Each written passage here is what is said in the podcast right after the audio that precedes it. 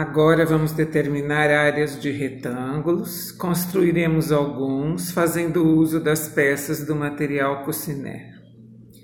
Vamos ajustar, por exemplo, quatro peças de tamanho 5, quatro peças de 5 unidades, vamos colocá-las lado a lado, formando um murinho, formando um pequeno retângulo.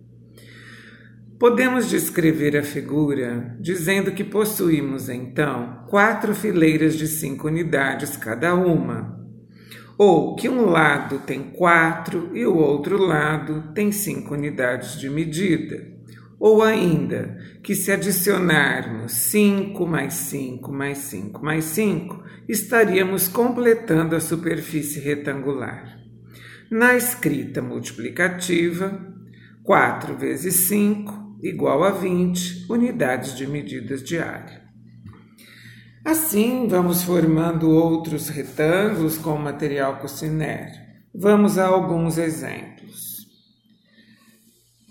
Suponha duas peças com seis unidades. Se você tiver o material em mãos, ajuste duas peças com tamanho 6, duas peças com seis unidades. Temos então duas fileiras de seis 6 mais 6, ou 2 vezes 6, igual a 12 unidades de área. Um outro exemplo.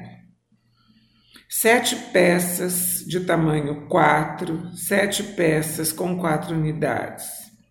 São sete fileiras de 4, são 7 vezes 4, igual a 28 unidades de medidas de área.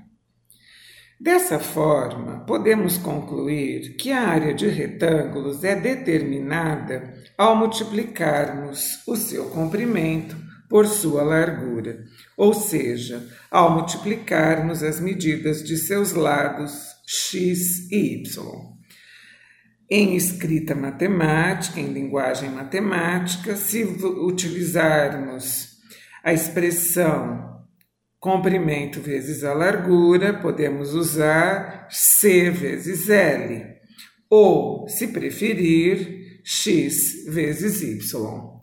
Espero que você tenha compreendido como se calcula a área de retângulos. O meu nome é Luísa Maria Marques Poloni Cantarella e hoje é dia 22 de maio de 2020.